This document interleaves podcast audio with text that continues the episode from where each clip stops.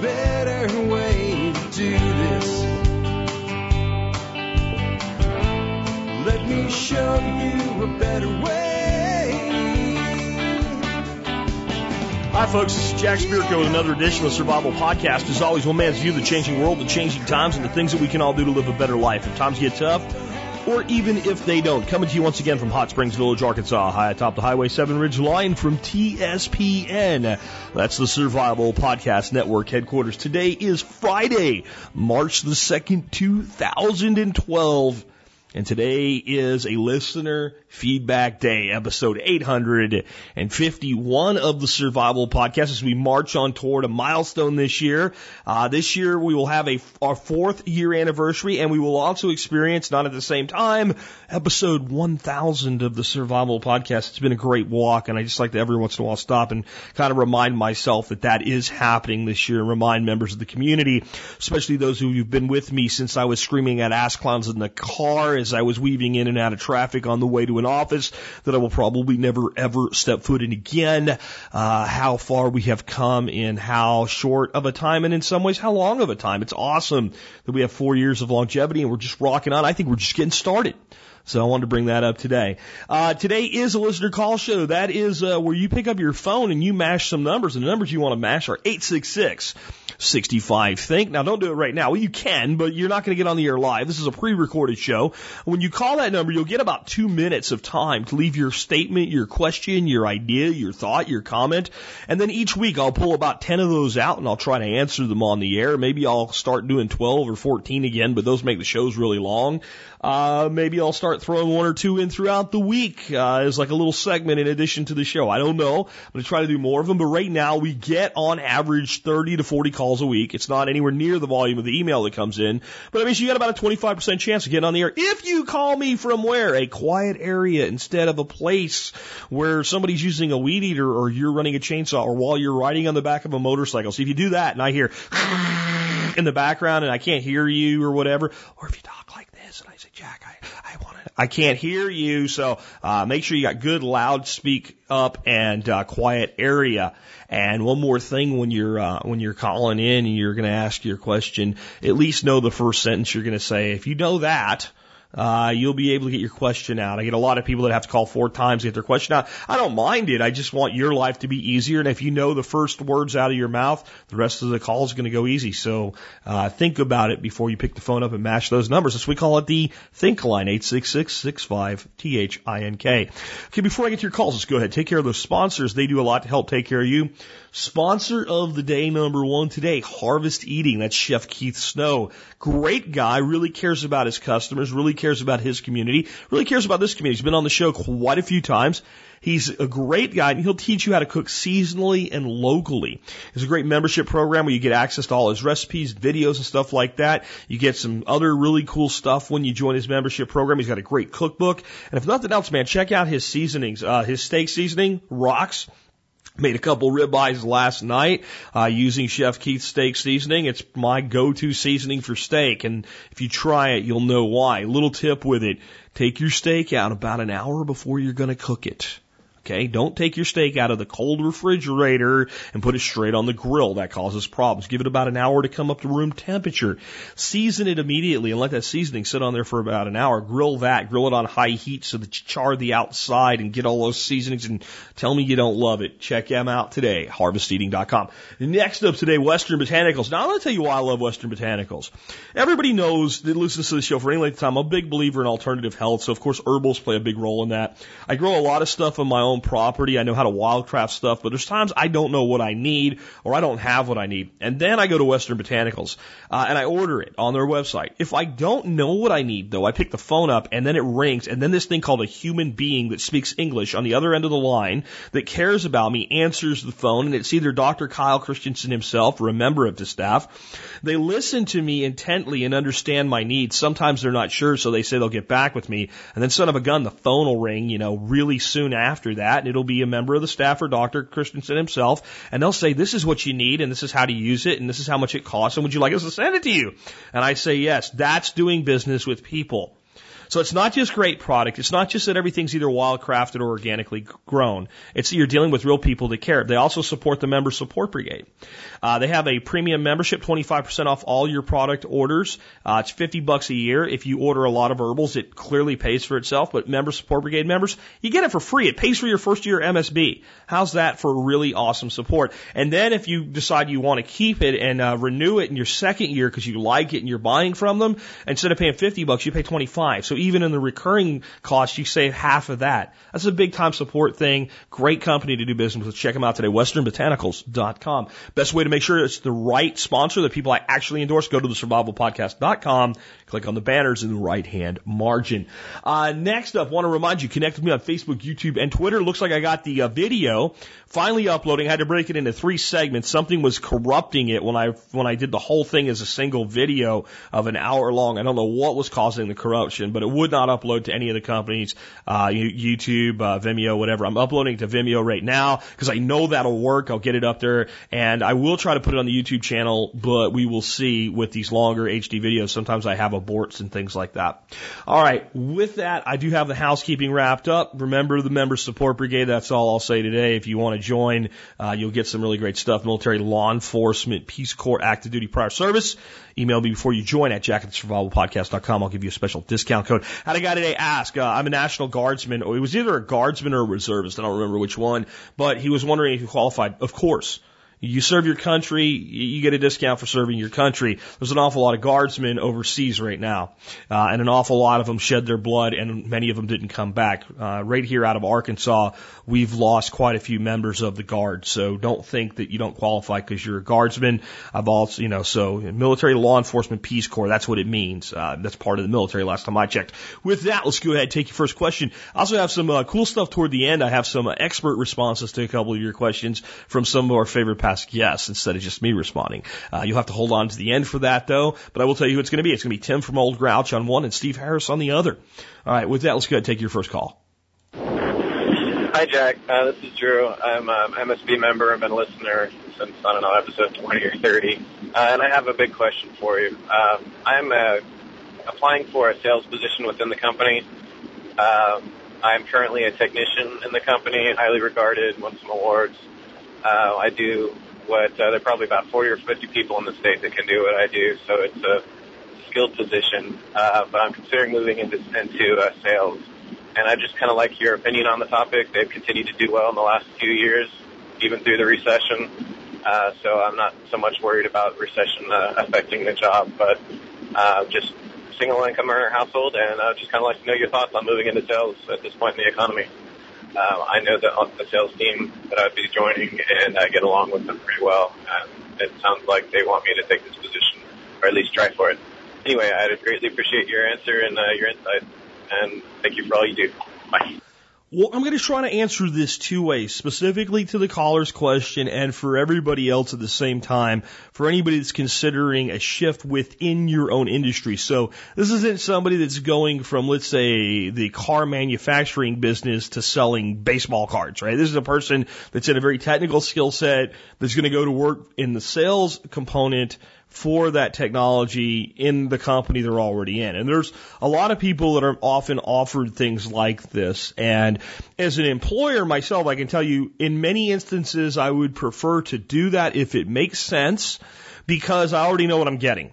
If I hire somebody off the street, I don't care what their past record is. There's no guarantee they're going to perform that way when I hire them. There's no guarantee that they're going to have the synergy with the team that this person already, you know, states that they have. Um, but what I will say is when you're considering it into sales, it has a lot to do with what kind of sales it is. There's, there's really two types of sales. There's inside and outside sales. And there's a lot of different names that are placed on them and they call people consultants and yada, yada, yada. But an inside salesperson, and there could be many layers of what inside means, but it generally means that you're working with people who are already doing business with the company or who at least are highly interested in doing business with the company and you're supporting maybe an outside salesperson by helping them manage their accounts or when the outside salesperson has hunted down a lead and has brought them in and got them into an engagement component of the process, you're there to support the sale Technical people generally do very, very, very well in that type of a sales role. In, in fact, they usually excel at it. There's the other salesperson, the hunter. That's what I did. That's the outside salesperson. That's the person that they go, okay, here you go. Go get business. And you get all kinds of training and stuff from companies, and you know, they're not going to give you much product training because obviously you already have a huge amount of knowledge of it. They might give you a couple weeks of orientation, maybe they give you a few accounts to manage, maybe they give you a, a base of accounts to manage, but they say now your quota is to grow by X. And inside salespeople generally have quotas, but uh, they're held in many ways less accountable or the guaranteed portion of the number is much higher. So maybe they have to, what they do accounts for 20% of the expansion of the business. Now, somewhere out there is an inside salesperson that works their brains out that's mad at me right now because you're opening up new accounts and you, you, you know what I'm saying, guys. It's not, it's not the average, the industry average. When you're in that outside sales position, you get a quota. You're measured on it usually monthly, quarterly, and annually. And when you're off on a month, it's usually not a big deal. When you're off on a quarter by more than, let's say, 5 to 10%, it's usually a pretty big deal. And when you miss in double digits in an annual quota, it can be the end of your run and you can lose your job sometimes. So that's something you have to look at. You also have to understand that there's a level of stress in sales that actually, actually is not in any other job. A salesperson feeds feeds members of the company. The salesman is the infantryman in business. Without the salesman, business does not get done, which means that you're carrying a bag is the, what they say in the industry. You're carrying a bag and carrying the bag means that you're responsible for 500,000 or 2 million or 20 million. Uh, when I was with Fluke, I was responsible to bring in an annual revenue with my sales team of about 37 people of 60 million dollars. 60 million dollars. And that was my bag. I carried a 60 million dollar bag. And there were some accounts we were previously managing. You have a sales team. It's a lot, it's a lot different when you're in that situation. But the reality is when you come home with 50 million at the end of the year versus 60 and you feel like you did good because hey, that's a lot of business. That's $10 million that wasn't used to grow the company and pay salaries. So that weighs on you as well. So it's, it's a matter of what exactly the sales position's like and what type of expectations they have from you, what type of support, what type of training. Again, I think that technical people make exceptional inside sales, sales support, or members of a sales team. A lot of times there'll be a sales team where you'll have kind of your lead dog hunter that's going out there and getting people in the door, contacting C-level officers, etc. And then you'll have some support members of that team that are the technical expertise that come along and explain and do the boardroom presentations once the guy gets you into the that usually works. I'm not saying that you can't be the hunter. I'm just saying that you really need to understand that it's not it's not the typical job. It's almost like being in business for yourself when you're in that type of sales position. And I think that, that anybody listening today can like infer that that means that whenever your company asks you to move into another position, you have to really ask yourself if you want the additional responsibilities. The money's nice. You can make a lot of money as a salesperson. Um, had I understood or, or at least practiced what I preach about debt back when I was in sales, I'd probably have a lot more money even today because I made a lot of money in sales. Um, but there's other things that are out there with sales that people don't think about, like moving, moving, uh, back, moving balls, so to speak. So, you know, I, I, when I say 60 million, well, that's what I was responsible for the last year I was there. Uh, they keep raising your quota on you. They keep expecting you to do more. Uh, be wary of sales uh, contracts that have something called an IC factor. That's incremental commission. So what that means is that they take your base and your quota and they base your your quota on or base your uh, commission on meeting your quota. So that your percentage you get paid for each sale goes down every year, that your quota goes up. So if they say, well, you have a base salary of 75,000 and this, this salary pays 150,000 at plan and you're supposed to do $50 million in sales, well, they'll base the number between 75 and 150 on that 50 million divided by the 75,000 and that's your commission factor. So uh, you don't get a straight commission. You get a commission based on meeting plan, and then you bonus out above there. Lots of stuff to watch out for. So really, and it doesn't have to just be sales folks. Anytime a company wants you to make a move inside the company, understand the full ramifications, and understand sometimes things come along that are better. Uh, my brother-in-law, who's a police officer, was offered three promotions he turned down because he liked being out on the streets and the promotion he eventually accepted was better than the other three offers because he held out. Sometimes that works out. Sometimes you got to take the offer while it's there. Personally, I'd do it. That's how I was. Anytime I could move up or on, I did. But it's it's it's something you have to make an internal decision on. Uh, good call. Not generally what we do on the Survival Podcast, but uh, managing your career and career, managing your income is important to our survival, especially our modern survival philosophy. Let's go ahead and take another call. Hey, Jack, average dude from the forum here. Uh, I wanted to thank you for uh, introducing me to uh, hugelkultur. Been uh, reading everything I can find on the Permies.org site as well as the TSP forums, and uh, just ordered Geoff Lawton's five disc CD set. Um, I have two questions that I can't seem to find answers for, and since you're such a guru on this stuff, I'd like to uh, run these by you. The first is I have a uh, an area that would be great for terracing and adding raised beds to the side of my house. Uh, the thing is, uh, I'm not exactly sure if burying the wood and putting uh, you know compost and uh, material over it will draw in termites to the piles as well as if they'll start getting involved in attacking my uh, my house. So kind of curious to get your thoughts on you know pest control, how far you should have your beds away from a home structure, et cetera, et cetera. The second thing, um, I've seen a number of videos that people actually have uh, creating their swales, and they're actually it looks like they're putting their trees in or around them. Um, one of the things I've noticed is that the uh, actual soil will start to, as it decompress or uh, decomposes, it'll start to actually um, shrink in size. How do you stop your trees from falling over? Um, not exactly sure how you should be planting trees around your swales, you know, especially with all the uh, material breaking down over time.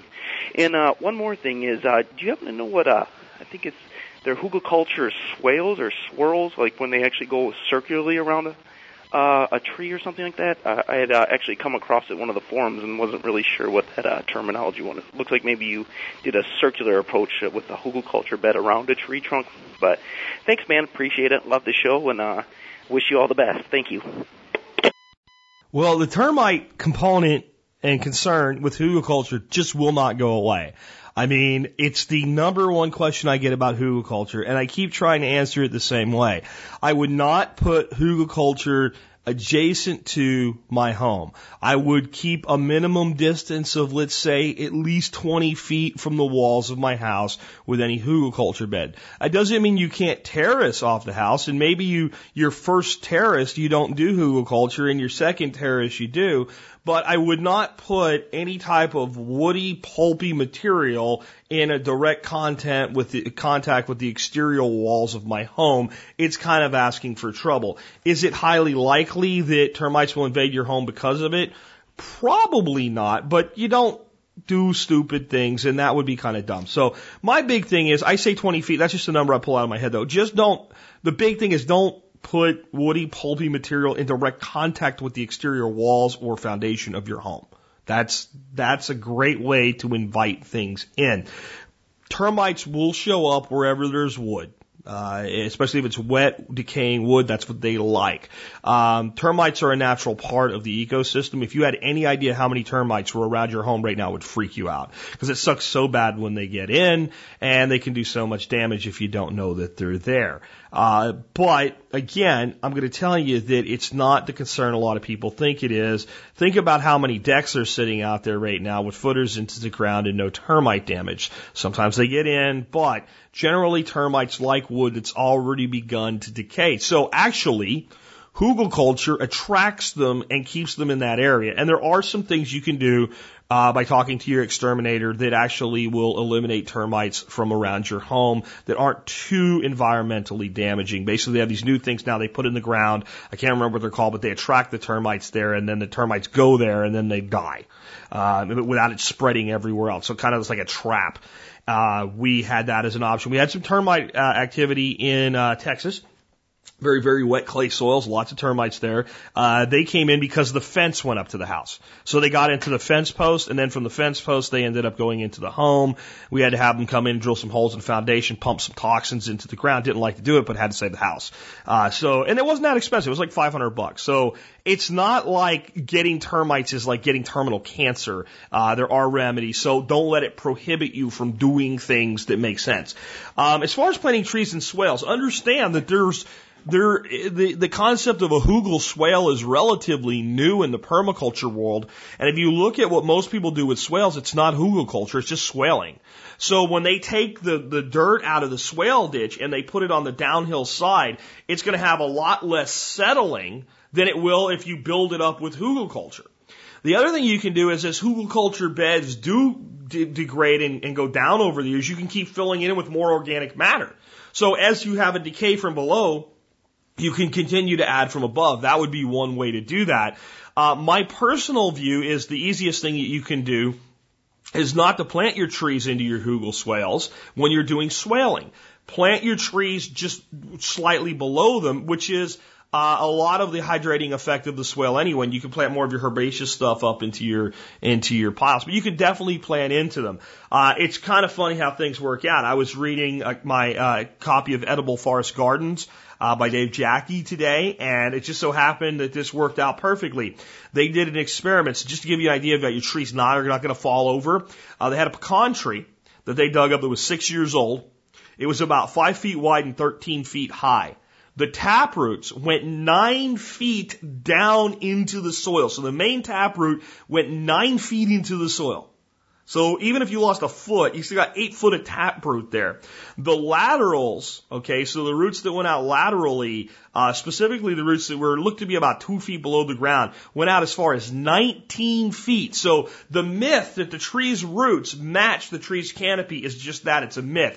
So a five foot wide canopy, 13 foot tall pecan tree, six years old, had a 19 foot diameter root system. The reality is that most trees that have problems with planting depth are planted too deep, not too shallow. Uh, you can, and again, you can always backfill. I know Sepp Holzer plants trees straight into his hugelkultur beds, uh, and does quite well with them. And that's again, what you can do is continue to add organic matter as the, the, so kind of recharging the system as it breaks down over time until eventually it becomes a landscape feature that's far more permanent because you've actually built the soil instead of just filled it in with wood in the meantime. So those are a couple ways you could handle that. Great question. Let's take another one. Hey, Jack. Jason here. Just wanted to give a frugal tip to all your listeners. Uh, recently, I needed new glasses. I didn't have um, eye insurance. Uh, there's a website called Zenni Optical, and there's a few others similar to it, which are basically the Chinese manufacturers. And for six ninety five, I got a pair of prescription glasses. In fact, I got four of them, and they're prescription glasses, and it's a great place to get it cheap you don't have insurance. Well, it's a great tip, and I, I, I played it for more than one reason. One, yeah, you could save a lot of money by buying from those guys. I've bought from them. There's some other companies that do it as well. Uh, I didn't get mine for six ninety five because I do a wireframe with uh, a photo tint uh, lens and scratch resistance and all that. But when I bought the original pair of eyeglasses from my eye doctor, that pair of glasses cost me over two hundred dollars. And on Zenni Optical, a pair of glasses that I can barely tell the difference that they're not the same glasses cost me twenty four ninety five. And my eye doctor wanted to know why don't you buy your additional glasses here? Well, I just told him that I can get them for twenty four ninety five, and he frowned. Um, but that's the way it works. You want uh, you guys in the ophthalmology field want to sell more eyeglasses to your customers. Come up with a better pricing system because obviously you could. I mean, he could get them from there and sell them to me for 50 bucks, right? And I would probably be happy to pay him for them because I do have a relationship with my eye doctor. So, you know, uh, I'm willing to let him make a profit, but I'm not willing to let him extort 200 extra bucks out of me. So anyway, uh, so that's that's the the frugality of the thing. The other thing is because those of you who wear eyeglasses and contacts, that needs to be part of your preps. You need extra sets, and the reason I like Zenni is yeah, I bought an extra pair of like kind of my high end twenty five dollar glasses. You can't even buy a lot of sunglasses for that. Uh, actually, bought two of those. Uh, but then I went and I bought more along the 695 stuff. I bought several different pairs and I got hard cases and I have them in glove boxes of my vehicles. I have one in the RV, have one in a drawer in the house because if I'm ever somewhere and my glasses are damaged, I want to have a backup set because I don't see well without them. And it's a very limiting thing to lose your glasses. I've also had times where, you know, if you don't have your glasses on, you put them down somewhere and you don't remember where they were and they're thin wire frames like I wear and it's kind of dark in the house, it's hard to find them because you can't see, so you can't see your glasses, so you can't find your glasses, so you can't see.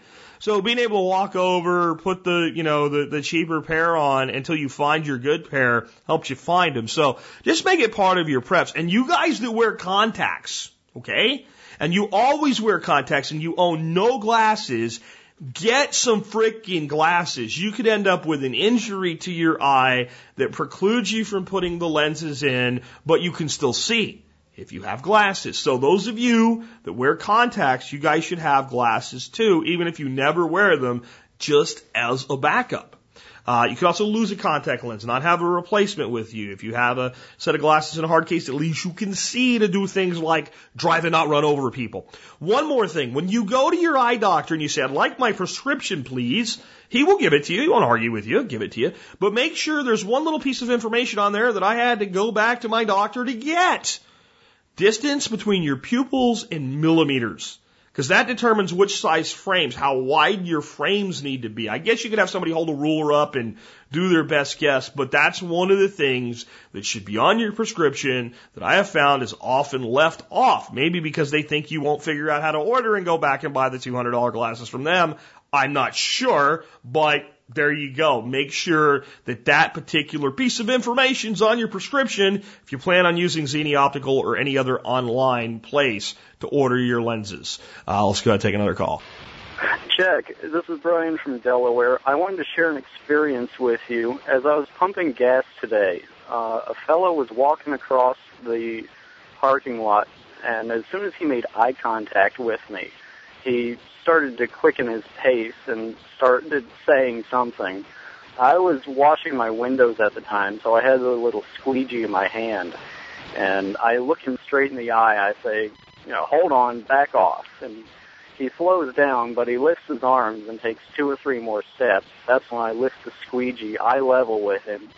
And I say, you know, I, I look at him and I shout, I said, stop. And luckily he stopped and started telling me some sort of BS story. And I look over and towards the front of my car, uh, there's somebody that, you know, probably his companion start is trying to slink around and I make eye contact with him and he backs off and luckily everything turned out all right. You know, I told him I didn't have any money like he was asking for and he backed off. But uh I am uh, going to take your suggestion and uh, finally, after procrastinating for a long time, I'm going to bite the bullet and buy some pepper spray like you suggested.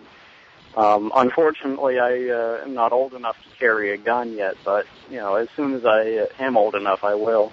So, uh, just a little awareness lesson for uh, you and your listeners. Uh, really appreciate the show, and uh, yeah, uh, have have a good day.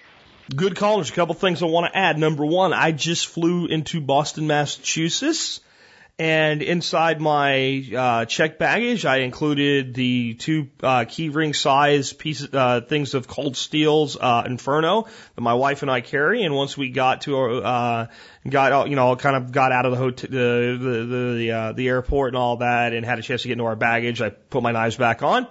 Uh, put my key ring on, uh, my, my pepper spray on my key ring, put it on my wife's key ring and said, you know, here, put this in your pocket, put it in your purse, whatever, always have this on you.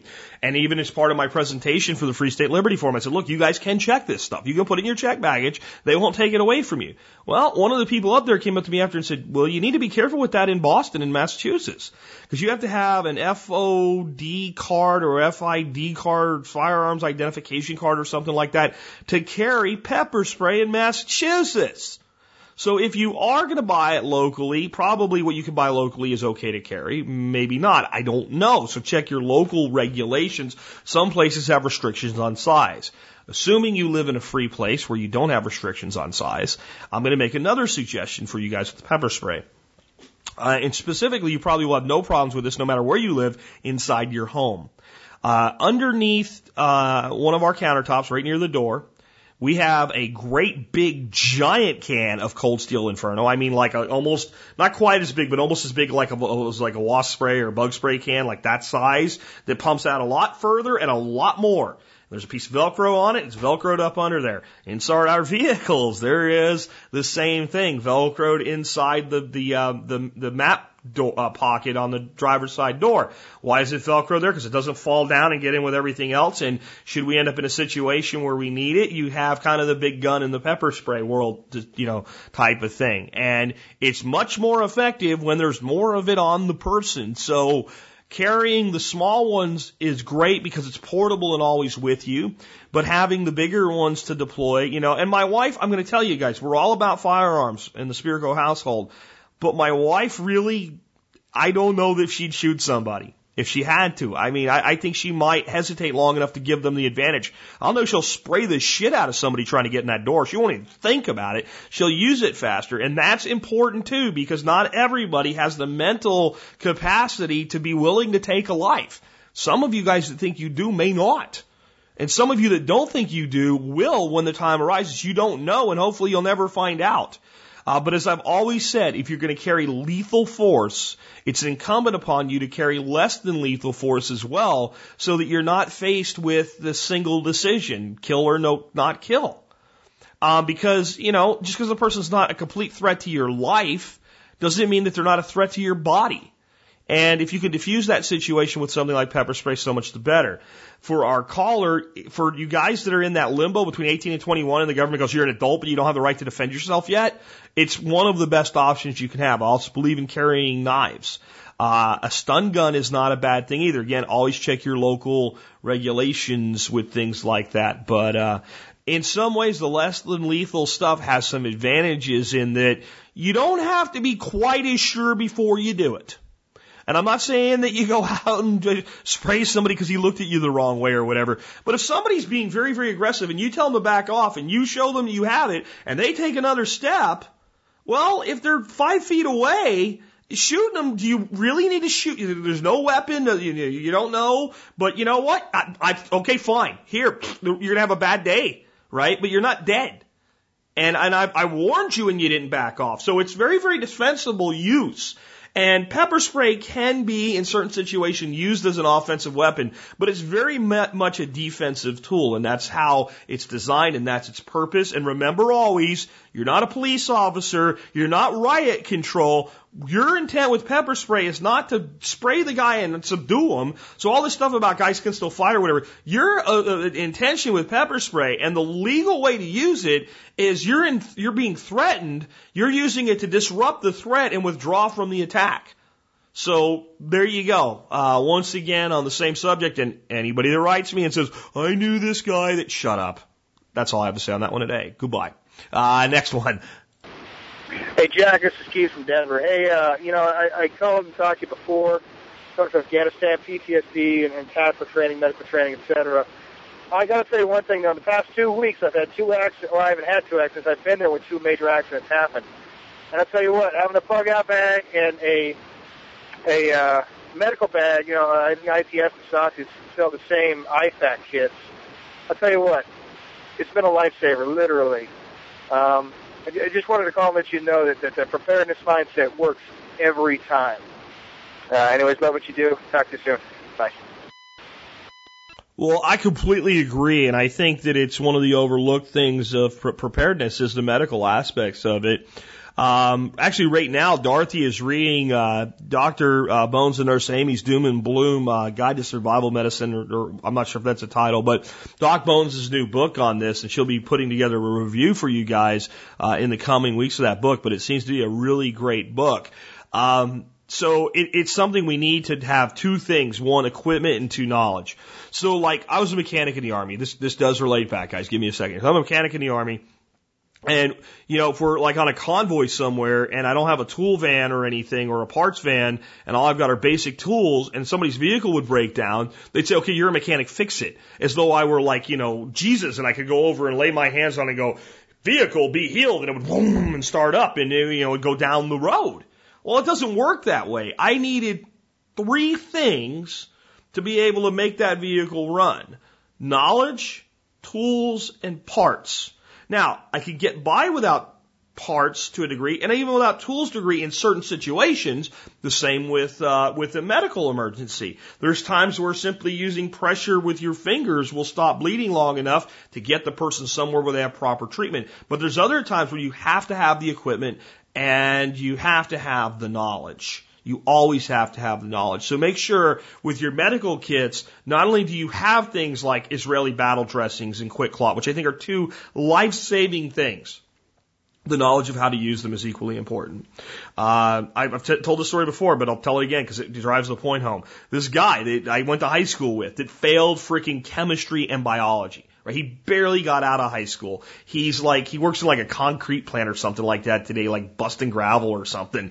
Um, he's not a bad guy, but he's not entirely bright. He bought like a $500 med kit, like mobile army hospital backpack kit and said, now I'm ready for any medical emergency. And I'm like, no, you're not. You don't know how to you don't know how to do any of that stuff.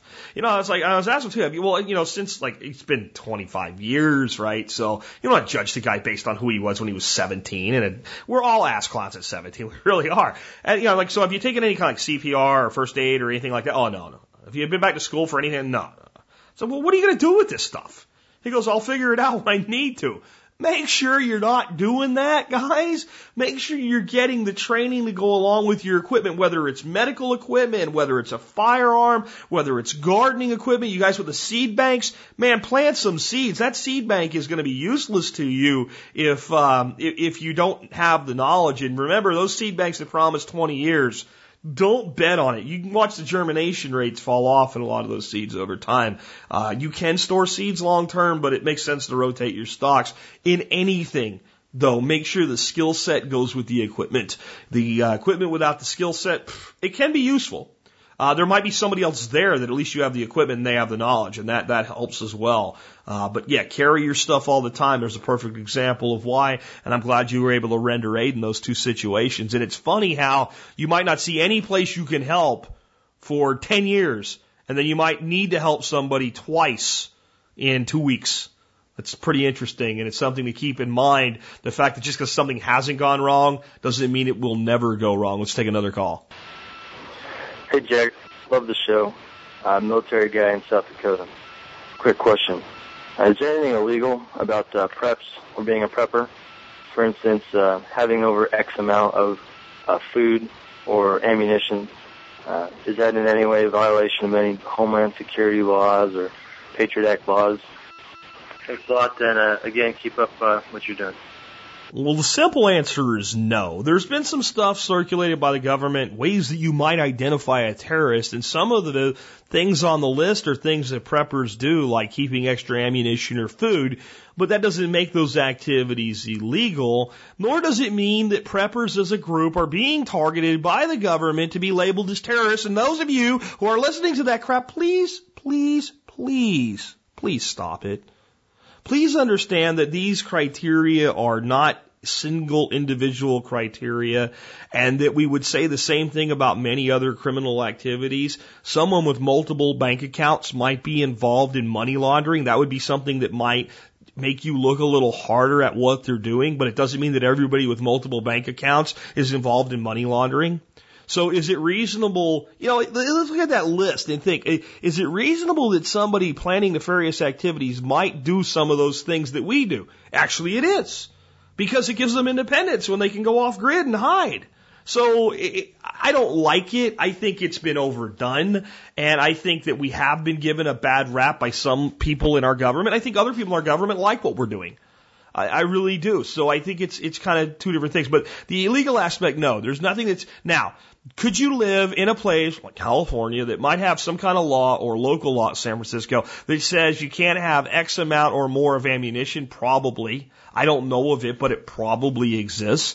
And one thing I can tell you is when someone's caught in the commission of a crime, they always say things like, and he had 5,000 rounds of ammunition. If the guy had 5,000 rounds of ammunition, you find out that back at his house he had 10 bricks of 22s that he had saved up. And you know, I remember, I remember when stuff like that used to come out right? And, and, when I was a kid in Pennsylvania, I remember this old old man one time that my grandfather knew. We were downtown, and they were talking about this this guy they caught, and he, you know he was going to rob a bank or something like that. He had all this ammo, and he had like 800 rounds of ammunition, you know. And I, he guy, the old man goes, "Well, he was planning something."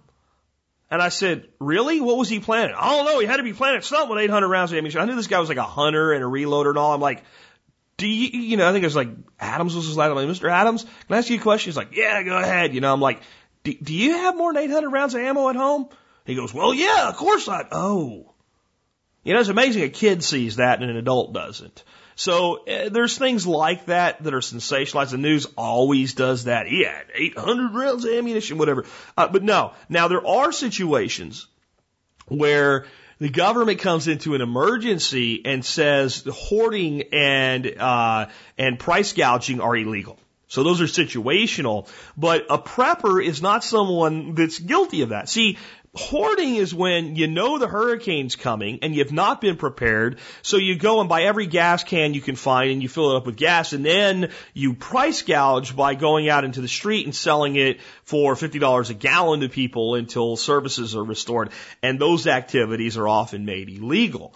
Uh, or they'll come in and say that there's a limit on how much gas you can buy when a catastrophe has either happened or is about to happen or to, so that shelves don't get wiped out and everybody can get some.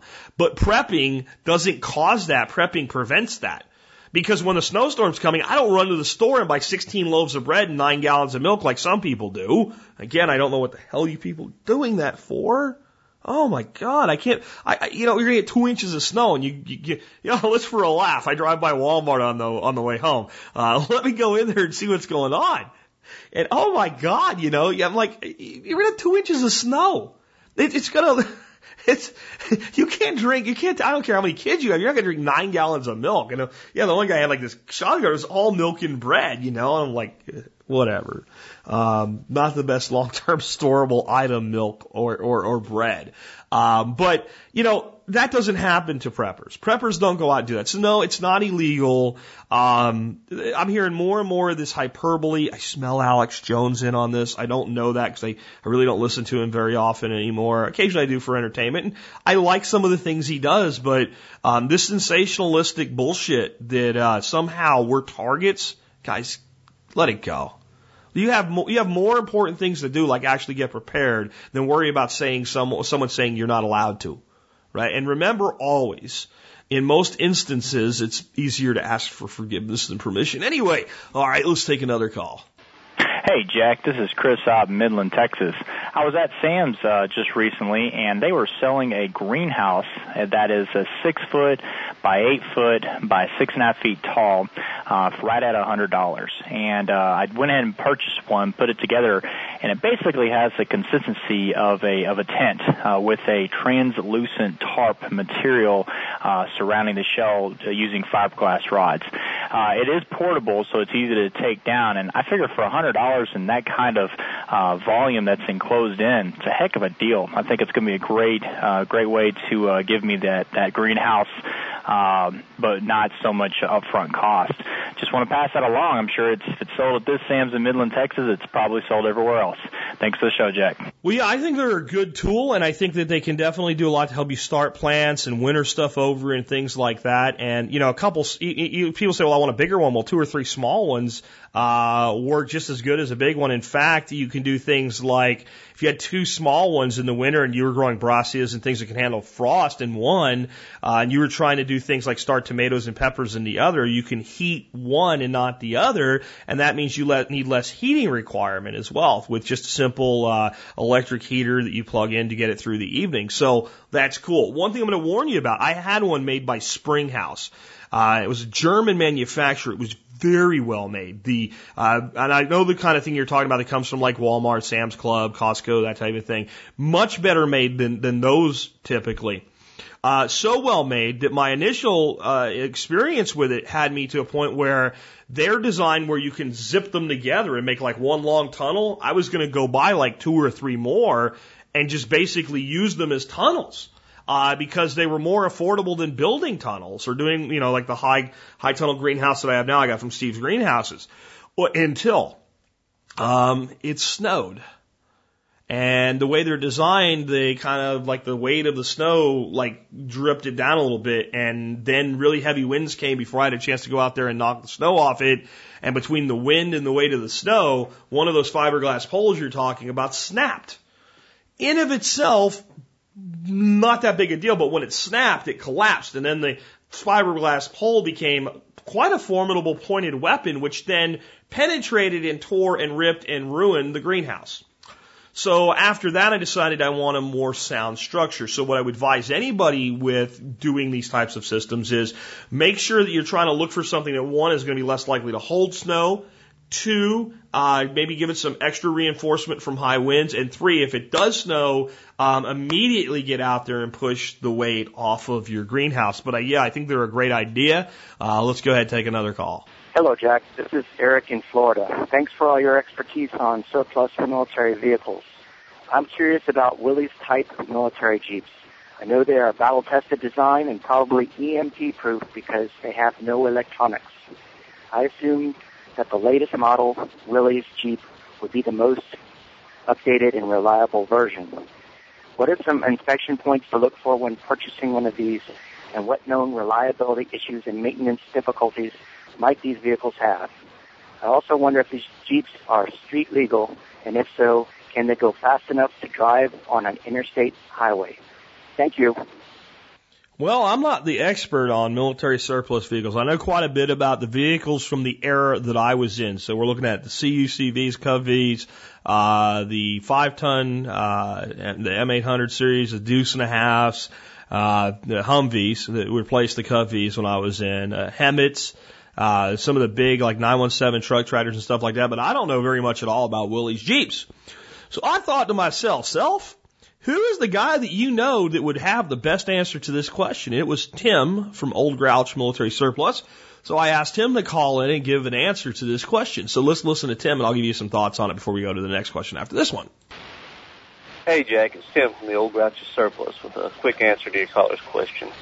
Um, I love old Jeeps. Uh, if you come to my store in the summer, you'll probably see my restored World War II Ford Jeep out front.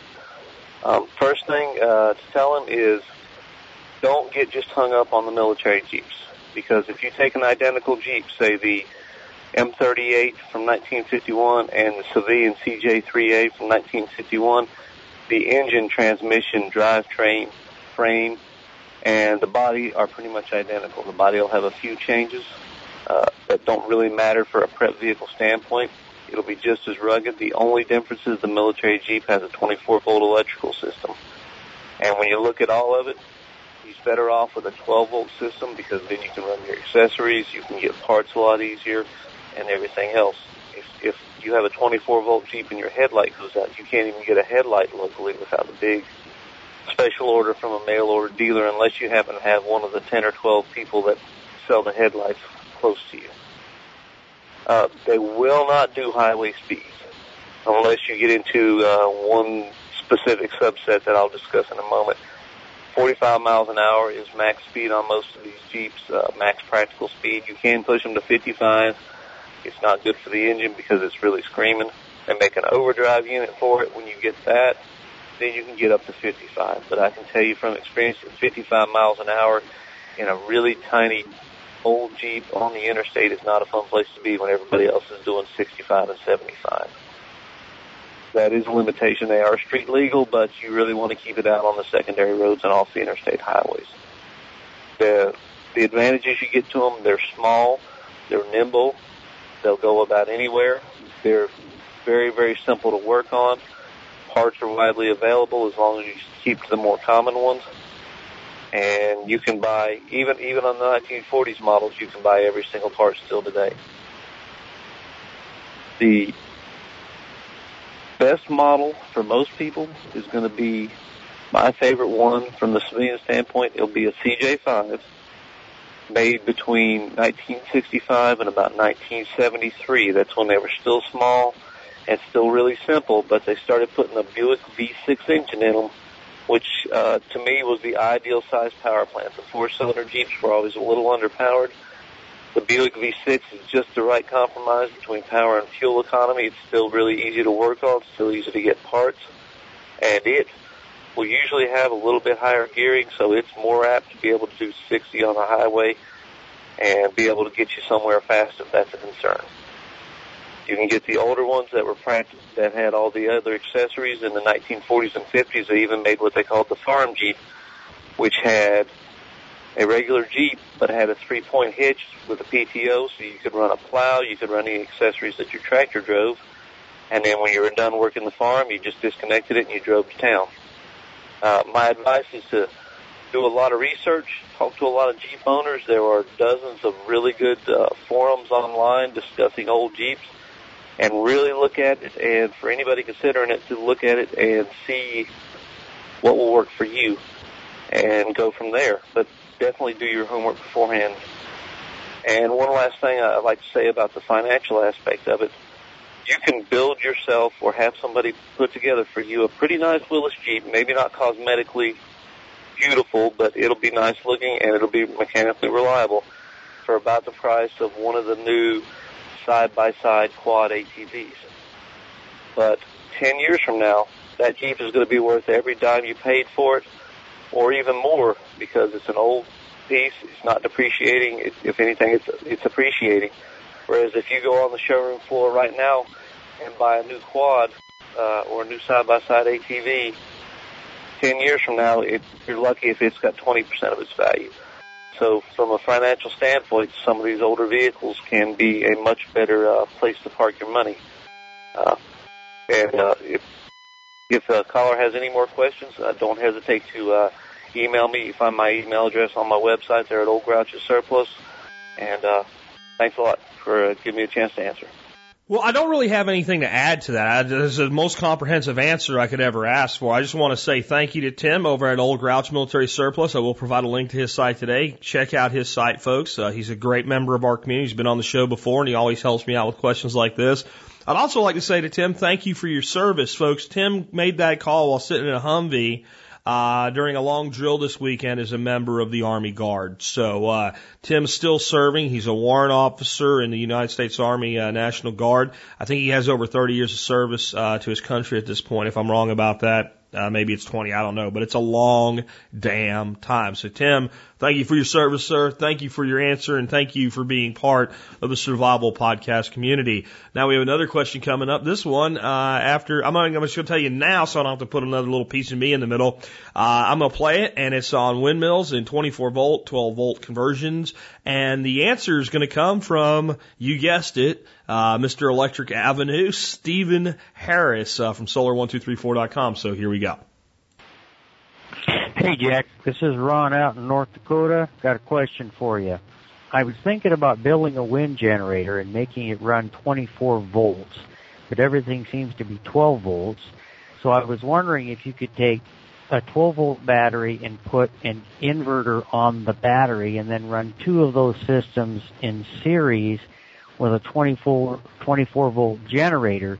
If you knew if that would work or would there be some sort of electrical imbalance or something. Maybe one of our illustrious guests would have an answer to that. Anyway, thanks a lot. Appreciate it. Love the show. Bye. Yeah, Jack, this is Steve Harris of uh, Solar1234.com. I'm one of your guests, as everyone knows.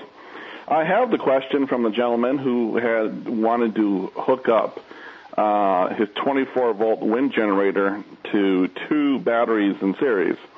So 24 volts from the wind generator going to a 12 volt battery in series with another 12 volt battery. The difficulty in this is that most inverters run off of 12 volts. So his question was, can he put a 12 volt inverter across one battery and another 12 volt inverter across the other battery? So that they're isolated and he has two 12 volt inverters running off of uh, he has one 12 volt inverter running off of each 12 volt battery for two in- inverters total. The answer is yes, you can do this. but it's just like the movie Ghostbusters. Do not cross the streams or bad things will happen. In this case, you do not want to cross the grounds. You do not want the metal case of one inverter to touch the metal case of another inverter. You don't want the ground of one object to touch the ground of the other object. And pretty much this is something you're not really going to have to worry about too much Um, depending upon because most things you're going to be running off of it are going to be like little compact fluorescent bulbs or LED bulbs or uh, iPhone chargers and uh, USB chargers and bat- little AA battery chargers and stuff like that.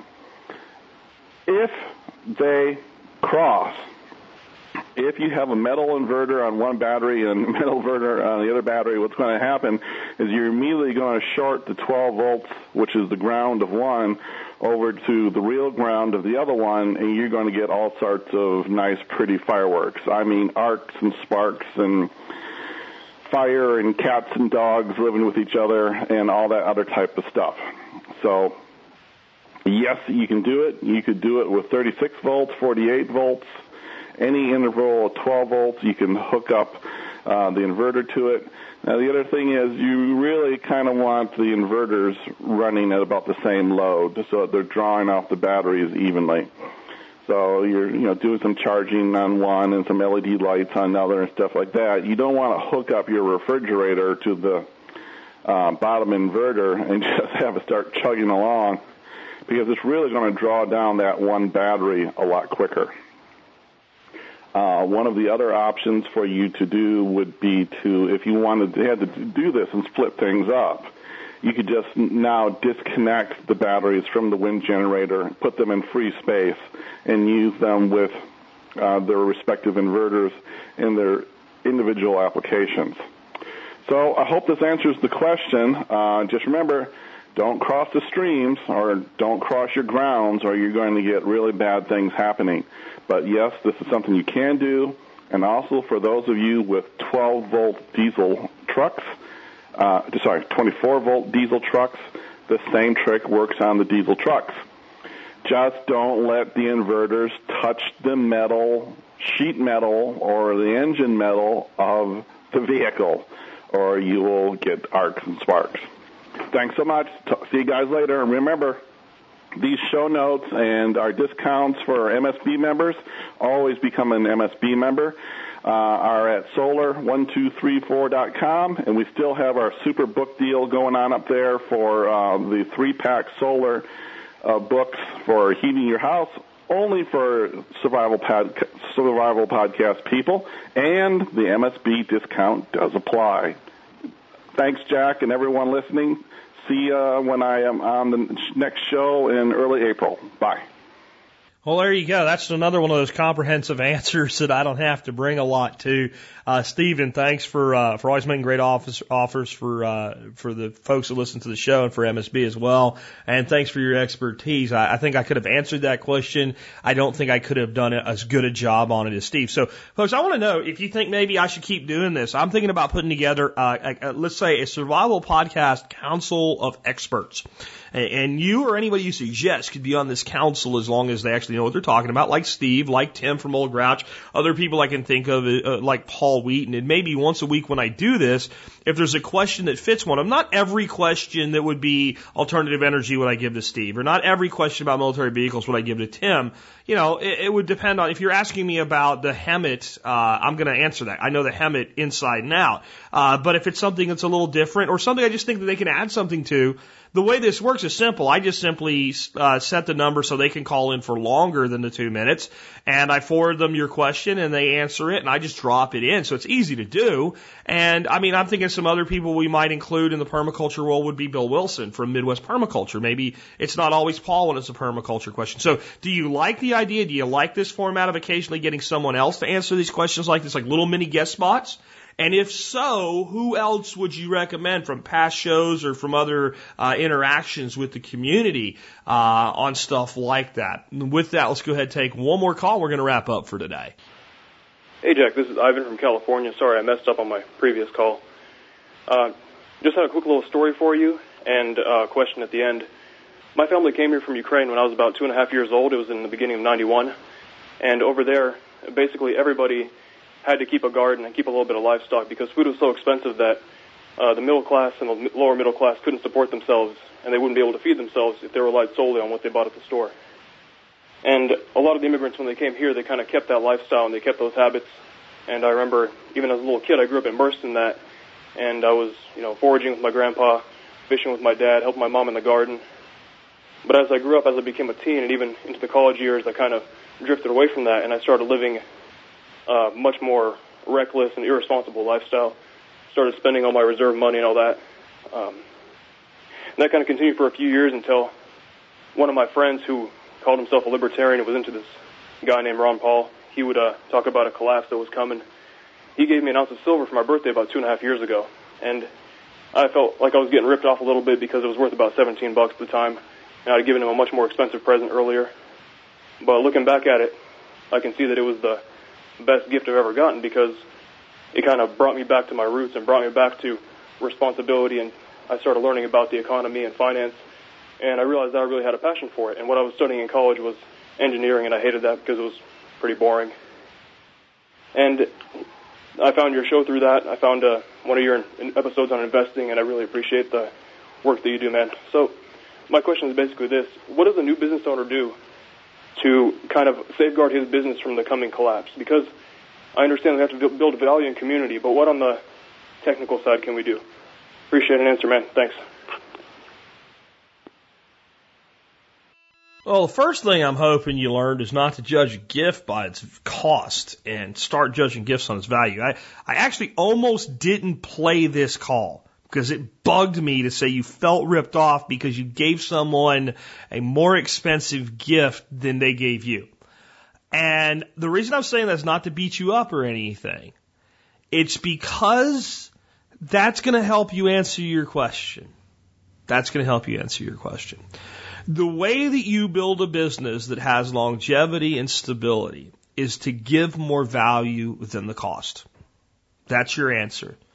That's how I try to do every single thing that I do. Um, I support this show with the Member Support Brigade. It costs $50 a year. The product itself, if you didn't ever listen to this show and you bought it, is worth more than 50 bucks. There's individual benefits alone that are worth more than $50. It's a very sustainable business model due to that. It's only sustainable to the people that are utilizing those particular services and things from that standpoint, but there's a lot of people out there already doing that. There's a, all these companies that do discounts sell to people every day. So I'm giving more than I charge. So that's step one. Step two on giving more than I charge, I feel that this show's worth more than $50 a year. I feel that if you listen to my show every day, you get way more than $50 worth of value, and I give that away completely for free. And people sometimes say to me, well, Jack, what about the people that never buy from a sponsor, never tell anybody, never, never link to your show from their blog or whatever, never become a member, and they just sit there and take and take? I don't care. I, I don't even have anything against that person. I think that person's just as valuable as everybody else. Um, I may not go out of my way to answer a question for them the way that I would somebody that's in the community that I already know, that I have a relationship with, that, that participates either by, you know, patronizing a sponsor or by being a member. I might give some level of extra care to someone that does that, but that doesn't mean I don't value them. They're still listening to me. They're going to tell somebody someday, right? So you have to, to be a sustainable business the most important thing that you can do is build value. You don't gloss over that. Don't ask me for what you do technically. Technically is bullshit. Technically is the means by which you deliver. Technically is, is it audio or a physical dropship product or an informational? Technical is bullshit. You want sustainability in your business? Then you give as much as you can. You make your customer feel like you give a shit.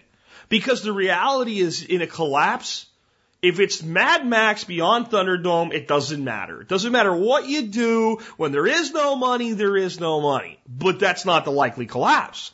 The likely collapse is Greece. The likely collapse is Russia. The likely collapse is Argentina.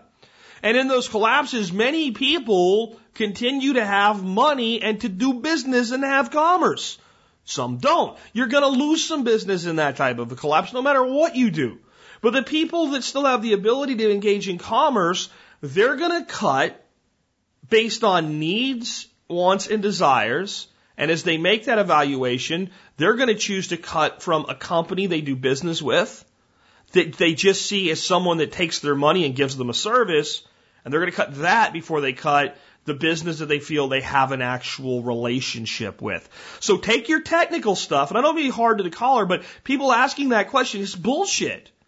You want to know what you can do to build a sustainable business that will get you through hard times? Build relationships with your customers. Make sure they know that you care about them. Never abuse them. And always deliver more than you promise and greater value than you charge for. And businesses that did that stood right through the Great Depression. When I had Fernando Aguirre on last week, and I said, What do you do to prepare for a collapse? He said, The best thing you can do is start a business. Don't worry about technical details. Technical details are like, do I use the phone or email? The real important thing is when you use either medium, how strong of a relationship do you build? How much value do you build? And would your customer feel that something in their life was missing if you were no longer there? Folks, I practice what I preach. That's what I hope. I hope that everybody that listens to this show says to themselves, in some way, I want to be part of this community and help support it and for those who can't financially afford it, fine. That doesn't hurt.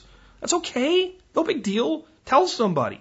Spread the word. Whatever. But I want you to feel like, don't do it out of obligation, but I want you to actually feel like if I couldn't listen to the survival podcast every day or at least frequently, I would feel like I'm missing something. I'm losing something. I'm lacking something.